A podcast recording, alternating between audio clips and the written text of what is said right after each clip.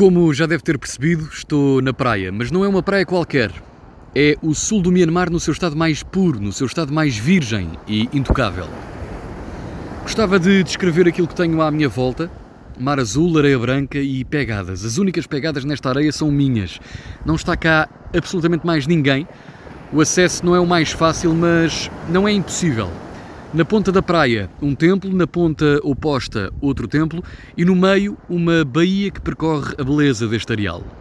À minha frente, dois ou três barcos de pescadores que repousam pacatamente nas águas quietas do Índico e eu, no fundo, estou hospedado a uma hora e meia daqui, numa cabana de bambu.